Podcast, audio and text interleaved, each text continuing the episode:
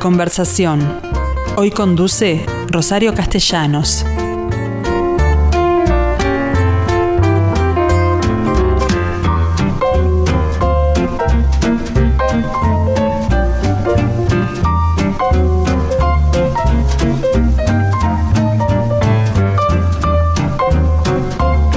Hola gente, ¿cómo están? Bueno, una vez más aquí con ustedes para conducir esta conversación, que hoy nos va a llevar por un mundo que ustedes bien conocen. El pasado 6 de abril tuvo lugar el primero de los foros con el tema Teletrabajo en Uruguay en la pandemia reciente sobre COVID, obviamente, tensiones, desafíos y perspectivas en sus dimensiones políticas, académicas y sociales. En general, en total van a ser tres los foros, pero yo hoy quise hablar sobre este primero en la, en la medida que hay lecciones aprendidas y perspectivas futuras de, de este sistema que obviamente llegó para quedarse. Y en ese sentido mi contacto hoy es con el magíster Tommy Whitke, que tiene una impresionante eh, carrera, pero está en estos momentos eh, cursando el doctorado en psicología en la UDELAR. Y ustedes se preguntarán, ¿qué tiene que hacer un psicólogo en esto? Bueno, es la primera pregunta que le, voy a, a trasladar a, a Tommy. ¿Qué tal? ¿Cómo estás? Rosario, ¿cómo estás? Yo muy bien. Sé que tú tenés un problemita porque esta, eh, esta entrevista que debía ser presencial finalmente resultó telefónica. Pero me gustaría saber que a qué conclusiones llegaron en este primer foro virtual porque por el, en ese momento, el 6 de abril, no se habían levantado todas las medidas todavía tal cual ahora y después les, les voy a preguntar los que siguen. Pero en materia de tu materia, ¿a qué conclusiones se llegó? Rosario, la verdad que bueno... El... Elecciones aprendidas, pretensiones futuras. Proyecciones futuras, justamente. Mm. Sí. La verdad que bueno, en este primer foro eh, que desarrollamos en conjunto, vamos, ¿no? En, en, el marco de este proyecto, Facultad de Información y Comunicación, Facultad de Ciencias Sociales y Facultad de Psicología, a la cual, damos yo pertenezco, eh, este primer foro, vamos, invitó y, obviamente eh, integró damos, a panelistas damos, de diversos rubros de actividad damos, y con experiencias diversas en relación a lo que fue damos, eh, el teletrabajo fundamentalmente durante la pandemia, pero obviamente también ahora en este escenario. Claro, porque sigue emergencia por lo menos sanitaria. Pero me gustaría saber, el público, quienes conectaran por Zoom con ustedes, ¿podían a su vez intervenir o simplemente era un, un conversar entre los panelistas. No, la, la, idea del proyecto y también obviamente del, del foro particular y de los mm. próximos foros es justamente poner en diálogo a diversos actores sociales, políticos, académicos, digamos, sindicales, eh, empresariales, eh, vinculados y que tengan obviamente experiencia y opinión sobre digamos, el, el teletrabajo y también obviamente poner en diálogo a quienes puedan asistir como público no a claro. eventos no eh, en, en, realidad el proyecto se propone digamos eh, justamente además de la realización de estos foros la divulgación justamente de lo que implica el teletrabajo, de los diversos aspectos que están involucrados en el teletrabajo, eh, no solo en relación a lo que es la práctica en sí misma, sino también a la dimensión normativa y legal, a las consecuencias para la salud y el bienestar de quienes trabajan, las consecuencias también para las organizaciones, es decir que bueno, allí nosotros tenemos bueno un, sitio web en el cual digamos se, se, está divulgando digamos, justamente toda la información que vamos acumulando y también el resultado de nuestro análisis y, y reflexión de este equipo multidisciplinario, digamos, y multi interfacultades, digamos, ¿no? de la Universidad de la República que venimos desarrollando este proyecto. Bueno, pero en materia de lecciones aprendidas, ¿cuáles fueron, por ejemplo? Bueno, primero, damos, eh, aclarar, que en, el marco, de la pandemia y mm. de la emergencia sanitaria, en realidad eh, el teletrabajo tuvo una característica muy particular y es que eh, se, se, desarrolló de una manera obligatoria, podríamos decir. Y claro, en la primera etapa cuando estábamos los más encerrados, porque siempre hubo teletrabajo para aquellos que, bueno, que pedían una comunicación con quienes no estaban en el país, por ejemplo. Pero ahora el tema era seguir trabajando desde tu casa. Exactamente. Y a pesar de que el gobierno no impuso el teletrabajo excepto para los funcionarios públicos, eh, hay que recordar que el gobierno exhortó, damos, a las empresas privadas, vamos justamente también a desarrollar la mayor cantidad de actividad a través del teletrabajo. Sin embargo, por efecto, vamos, de la propia pandemia, claro. Eh, el trabajo, eh, el teletrabajo fue, digamos, en esta en este periodo, vamos, de carácter más bien compulsivo, ¿no? Y fundamentalmente, damos, protectivo, vamos, o con interés de proteger la salud, vamos, ¿no? Eh, a diferencia de lo que justamente estabas comentando, vamos, del teletrabajo anterior y probablemente también el, que el que se desarrolle de aquí en más pos, pos sanitaria, que implica otros grados, damos, de eh, definición, de decisión eh, y de elección, damos, justamente para desarrollar la actividad, tanto por la organización como por el trabajador. Bueno, pero ustedes por, por lo pronto piensan que este esta experiencia convulsiva, digamos, dejó eh, ciertas lecciones para no repetir errores, por ejemplo. Sí, claramente vamos en primer lugar, vamos, eh, y, acá vamos, bueno, nuestro interés fundamentalmente, vamos, desde, desde las ciencias sociales, vamos, ¿no? Obviamente que hay otras lecciones también vinculadas, vamos, a, bueno, a recursos tecnológicos, a, etcétera, pero eh, tal vez las más importantes, digamos, desde la perspectiva de, las ciencias sociales, digamos, es, por una parte, digamos, la necesidad que tienen los trabajadores, digamos, de eh, conocer, estar capacitados, eh, entrenados para poder desarrollar esta actividad, que implica no solo el traslado de la actividad desde el lugar de la organización a el hogar u otro lugar, mm pero que supone además, vamos, justamente una reconfiguración de todo el proceso de trabajo. Pero además no supone, por ejemplo, y aquí consulto al psicólogo, eh, una actividad demasiado en solitario respecto a lo que se desarrolla en una oficina, por ejemplo? Sí, esta es una de las consecuencias, ¿no? Mm. Tal vez una de las lecciones aprendidas, vamos, justamente ha sido, vamos, eh, el hecho de que las relaciones entre colegas, por lo menos, vamos, se ven disminuidas o a veces dificultadas, y esto eh, disminuye también o puede afectar negativamente tanto la productividad como también la calidad. Obviamente que es la calidad, vamos, de, y el bienestar del propio trabajador. Mm. Sí, ni que hablar.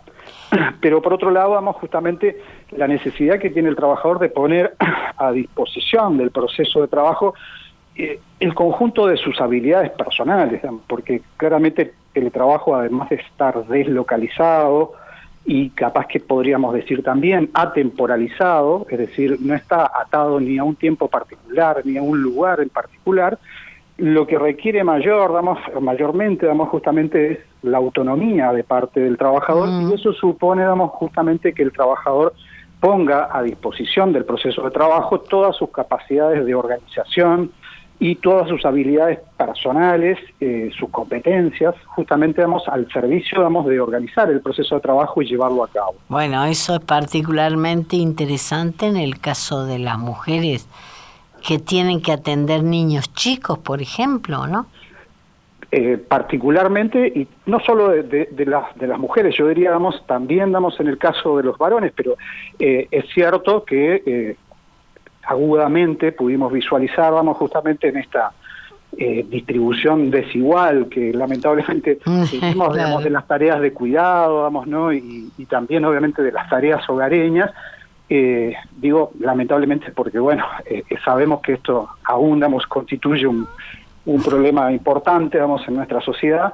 Eh, bueno, eh, evidentemente, vamos, en, ese sentido, vamos, las mujeres en general se vieron más sobrecargadas, vamos, justamente con el desarrollo de estas actividades, además de las laborales. Más allá de que hay empresas que impusieron horarios de, teletrabajo, lo podían eh, considerar una ventaja, ¿no? Eh, sí, eh, evidentemente, vamos, también el, teletrabajo, tú decías al principio, lamentablemente, es un tema que conocen, les decías a los oyentes, mm.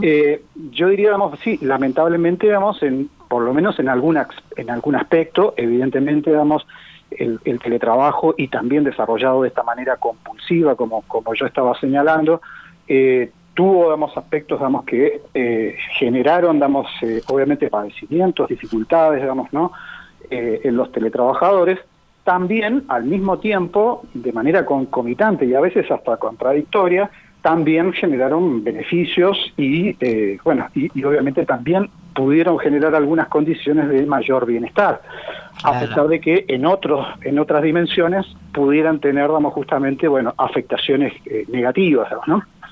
Bueno, pero aparentemente este procedimiento llegó para quedarse.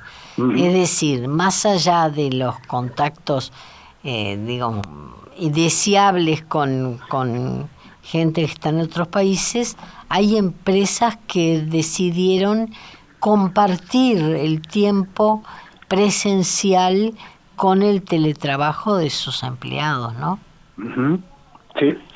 Eh, a ver, yo diría, digamos, que eh, esto mismo que estás señalando se ve muy bien reflejado en la necesidad que tuvo, vamos, justamente también eh, el gobierno y bueno y el Parlamento finalmente, vamos, en aprobar bueno una, una ley que regulara el teletrabajo, ¿no? Mm. ha habido y hubo, digamos, ¿no? En años anteriores, ¿no? Hace muchos años ya, damos eh, iniciativas, vamos, para legislar, vamos, eh, sobre el teletrabajo y sin embargo no tuvieron eh, andamiento. Y sin embargo, la urgencia, vamos, ¿no? De, de, la, de la pandemia generó la posibilidad, vamos, efectiva de aprobar una ley. Ahora, ley que contempla qué cosas, por ejemplo, el horario en el que se le puede exigir que esté conectado a, la, a una computadora, un Zoom, el teletrabajador? Eh, la ley por lo menos establece, digamos, el derecho, a, desconexión, mm. la cantidad de horas que se puede trabajar semanalmente en esta modalidad, eh, el derecho a, los espacios de descanso, pero evidentemente estamos frente, digamos, a, también a, un, a una ley, digamos, que fue aprobada que tiene, digamos, sus, obviamente, eh, eh, detractores y sus críticas. Eh, recientemente, en marzo, se aprobó, vamos, el decreto reglamentario, es decir, que recién, damos justamente a partir de marzo de este año, el decreto reglamentario se va a poder utilizar, vamos, para la implementación, damos justamente de contratos en este marco, vamos, que regula el teletrabajo, por lo cual tenemos mucha experiencia todavía para generar y para analizar, vamos, ¿no? En función de eh, justamente el, efecto y eh, las posibilidades que la ley otorga y aquellas justamente aquellos aspectos que la ley regula, por lo pronto. regula, Exactamente. Bueno, pero eh, establecemos de este modo diferencias, porque hay teletrabajo que no se puede hacer por ese medio, ¿no? Hay trabajos que no pueden ser teletrabajos, ¿no? Eh, sí, eh, en ese sentido convendría por lo menos recordar, vamos, que en el, en el momento, vamos, durante la emergencia sanitaria, que eh, se desarrolló mayor cantidad de teletrabajo, en realidad tuvimos un 19% de la población que trabaja que pudo desarrollar, vamos, actividades mediante teletrabajo. Bueno, pero hubo otra que dejó agujeros grandes, por ejemplo, la medicina que no pudo resolver todos los casos, aunque lo intentó con teletrabajo, ¿no? Eh, sí, pero claramente también, a ver, la, medicina o la telemedicina, y esto es parte de las lecciones aprendidas justamente que se pudo desarrollar en el foro eh, último, eh, en el caso de la telemedicina, la práctica de la telemedicina es una es una práctica propuesta como complementaria a todo el proceso de atención de la salud, es decir, que no sustituye en ningún caso el proceso de atención de salud. Y ahí están justamente bueno las actividades, las profesiones que estabas comentando que eh, no pueden damos desarrollar y no van a poder, por lo menos damos creo que hay que imaginarlo a muy largo plazo, eh, no se van a poder desarrollar sin la presencia del trabajo físico, concreto. Esencial, claro. Eh, yo pienso en la seguridad, por ejemplo. Sí. ¿Qué pasa? No se puede teletrabajar. Eh, cuando decís la seguridad, ¿te referís a la seguridad física? A la seguridad que ofrece la policía, por ejemplo. Claramente que no. Eh, eso es difícil, vamos, obviamente que no se va a poder vamos, desarrollar de esa manera, pero sin embargo, eh, es interesante visualizar que hay aplicaciones eh, y desarrollos que, que, suponen por lo menos parte digamos, de esa actividad que pueda ser desarrollada mediante digamos, eh, tecnologías de la información y la comunicación. Bueno, las cámaras, de manera remota, digamos, ¿no? O sea, ya lo vemos. en las cámaras. No solo en las cámaras, sino también en los porteros digitales. ¿no? Es decir, que uno hoy en día puede entrar a un edificio y encontrarse con una pantalla donde el portero, digamos, del edificio en realidad está localizado en otro lugar y, eh, y bueno, interactúa con uno. Vigila y te da las indicaciones, por Exactamente. Ah. Ahí tenemos una actividad que supone eh, justamente un trabajo, por lo menos desarrollado eh, de manera deslocalizada y a distancia. Claro. ¿Qué pasa con la educación? Bueno, también parte de las lecciones aprendidas, ¿no? Este fue otro de los de los capítulos que mm. se integró, vamos, en este último foro, vamos, ¿no? A través de la experiencia, vamos, de, la Universidad de la República en particular. Eh, primero, damos, bueno, el, aprendizaje que significó, vamos, ¿no? Para eh, todo el sector educativo, eh, la utilización de las tecnologías de la información y la comunicación. claramente en nuestro país ya se venían desarrollando y se venían utilizando de forma asidua, pero sin embargo, eh, tal vez damos no con la potencialidad y la profundidad que implicó damos, el desarrollo damos, de estas actividades en, durante damos, la pandemia. Hay un aspecto que me intriga muchísimo. ¿Cómo estudiaron la dimensión política del tema? Eh, a ver, en el sentido justamente que frente a, esta práctica eh, que supone una transformación, ¿no? Esta práctica laboral supone una transformación de los procesos de trabajo, mm. de las relaciones laborales, eh, y, obviamente vamos también, vamos, ¿no? De las relaciones que establece una organización con eh, aquellos que producen, con los que teletrabajan. Eh, claramente aquí hay diferentes perspectivas, eh, perspectivas, digamos, justamente que difieren, digamos, de, bueno, de cómo se debe desarrollar, de cuáles son las mejores condiciones para hacerlo, de las consecuencias que esto tiene, digamos, ¿no?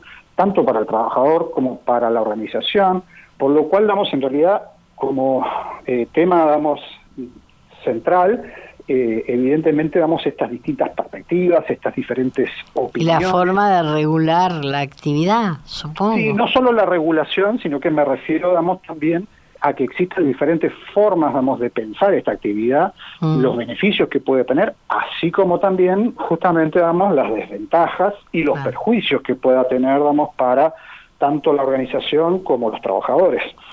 Bien, en materia de perspectiva política muy relevante.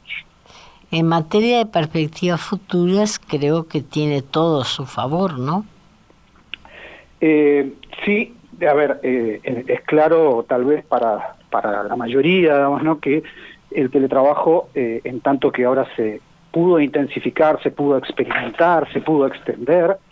Porque llegó para quedarse, exactamente, se ha instalado, ¿no? Se ha mm. instalado como tal y, y, claramente, bueno, es una práctica que supone, digamos, ¿no?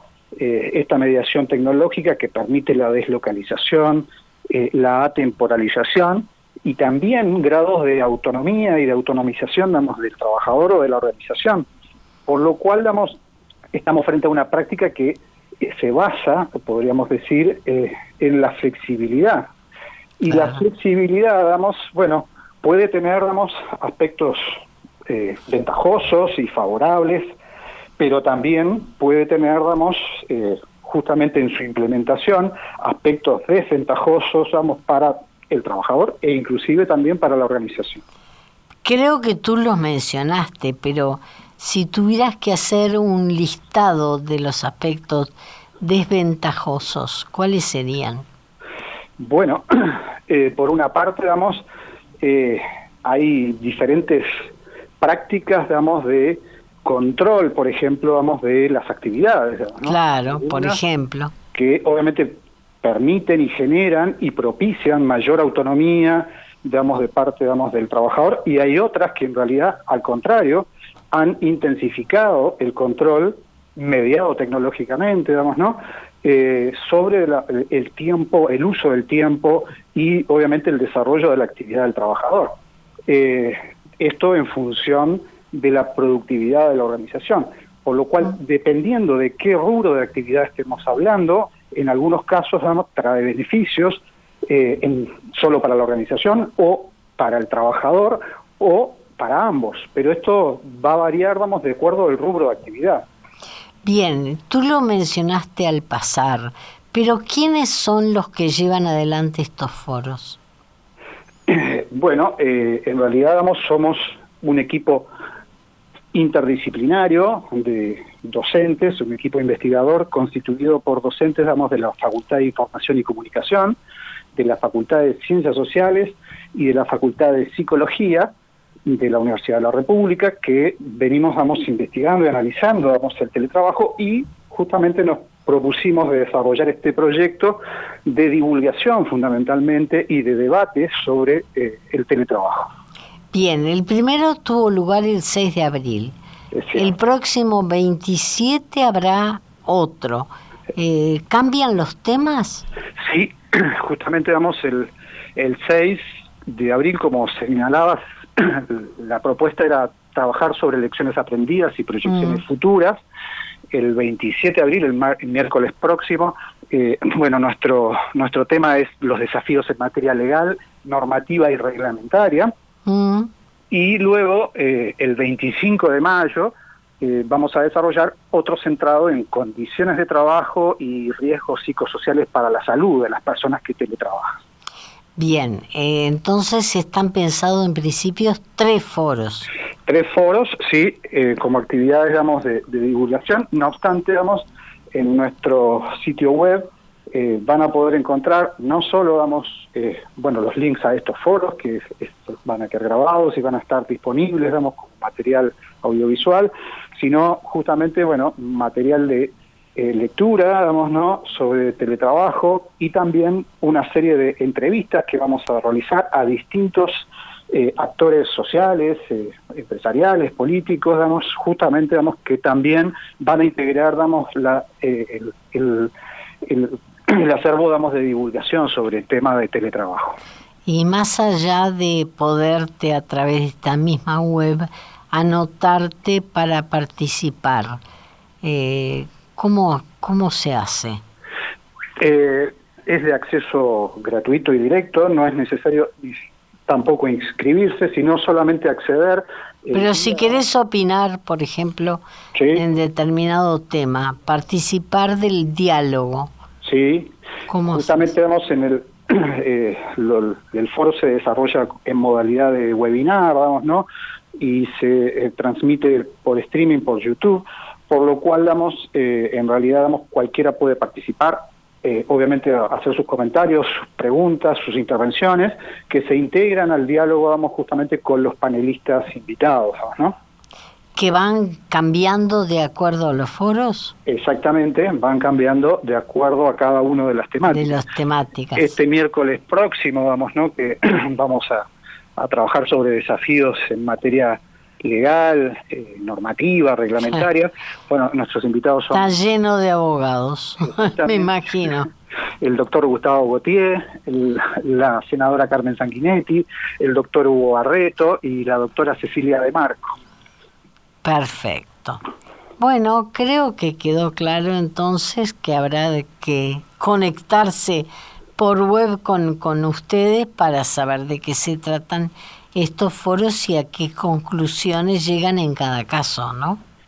Correcto. Sí, bueno, nuestro sitio web es teletrabajo.edu.uy. Y también estamos obviamente en las redes sociales, tanto damos en Instagram como en LinkedIn. sí. Bien, eh, muchísimas gracias entonces, Magister Tommy Whitke. Muchas gracias, Rosario. A las órdenes.